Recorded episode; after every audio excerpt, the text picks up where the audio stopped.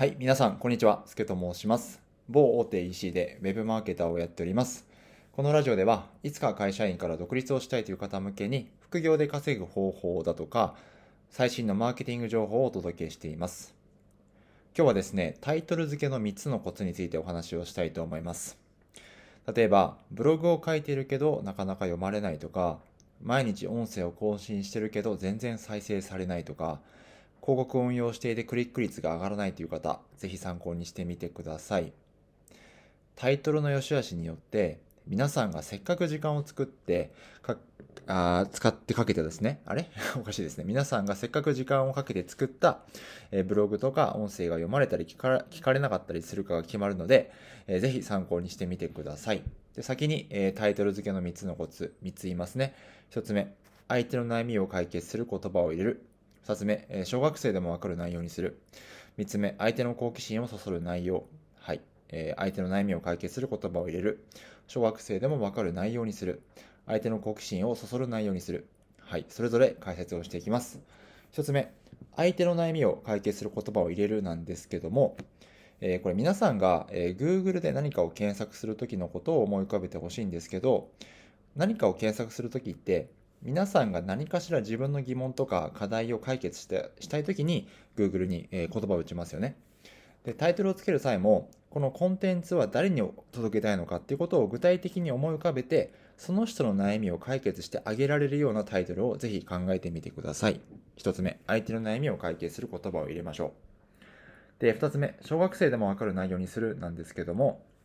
えー、一番にも関連していますけど、人が情報を検索しているときは、え自分で考えている時間を省いて答えが欲しい状況なんですね。つまり、楽をしたい状況なので、ブログや音声のタイトルもなるべく分かりやすい内容にしてあげましょ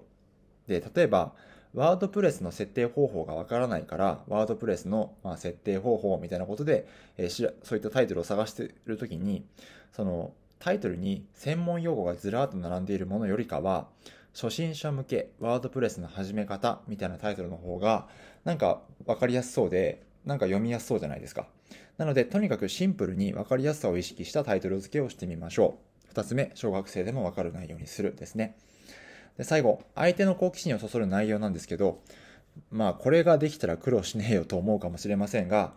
えー、いくつかですね、えー、相手の好奇心をそそるようなタイトル付けのテクニックを、えー、紹介します。で、一つ目は、私はこうして〇〇しましたという書き方。で、これはですね、例えば、私は、私がフォロワー1000人達成した方法というタイトルよりかは、私はこうしてフォロワー1000人達成しましたの方が、なんか気になりませんか？なんかこうしてフォロワー1000人達成しましたの方が、そのこうしてっていう中身をより好奇心を持ってもらえるようなタイトル付けのテクニックなんですけど、であとは、え問いかける系のタイトルですね。え例えば、会社員がお金持ちになれない理由を教えますというタイトルよりかは、最初に気になりませんか？って問いかけて、会社員がお金にお金持ちになれない理由の方が、なんか、あの、パッと見の印象的になんか知りたくなるような感じがしますよね。なので、まあ、こうしてとか、問いかける系は使えるテクニックなので、ぜひ使ってみてください。はい。三つ目、相手の好奇心をそそる内容にするですね。で、最後に三つまとめます。えー、一つ目、相手の悩みを解決する言葉を入れましょう。具体的に誰に届けたいのかっていうことを思い浮かべて、その人の悩みを解決してあげるようなタイトルをつけてあげましょう。では二つ目、小学生でもわかる内容にしましょう。はい。えー、人が何かを探しているときは、何かを検索しているときは、えー、その人が楽をしたい状況なので、その人がパッと見て、えー、わかりやすいようなタイトルをつけてあげましょう。で、三つ目は相手の好奇心をそそる内容ですね。こうしてとか、えー、気になりませんか？みたいな形で、えー、相手に問いかけるようなタイトルだと、より好奇心をそそるそそれる内容だと思うので、はい、ぜひ意識してみてください。なんかもしかしたらこれなんかチャイムが鳴っちゃって入ってるかもしれませんが、すいません。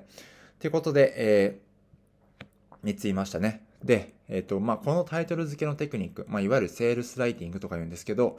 えー、今日言ったですね、ブログとか音声を届けることにも使えるし、会社で取引先とか上司にメールを送るときにも使えるし、これどこでも使えるテクニックなんですよね。なんで、もっとこのコピーライティングについて学びたいという方は、ぜひ、あの、おすすめの本があります。あの、ジョン・ケーブルさんっていう、まあ、ザ・コピーライティングっていう本、すごい、えー、勉強になります。で、このジョン・ケーブルさんっていうのは何者かっていうと、すみません、言えてなかったですけど、アメリカの広告業界で、あの、伝説的なコピーライターと呼ばれた方で、あの、メンタリストの DAIGO さんも推薦している本なんですね。で、自分も何か高校のコピーとか、コンテンツのタイトルを考えるときは、なんか、あの、じっくり読むというよりかは、あの、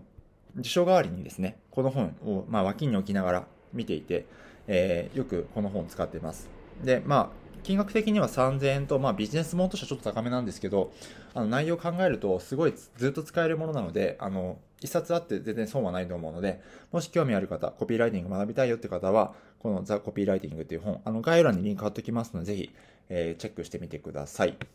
ということで、今日また更新が遅くなってしまいましたましたが、はい。あの、最近広告運用とかがちょっと忙しくてですね、ちょっとラジオの更新が毎朝できてないんですけど、明日からまた、あの、毎朝更新に戻したいと思いますので、引き続きよろしくお願いします。ということで、えー、今日も一日お疲れ様でした。明日も頑張っていきましょう。すけでした。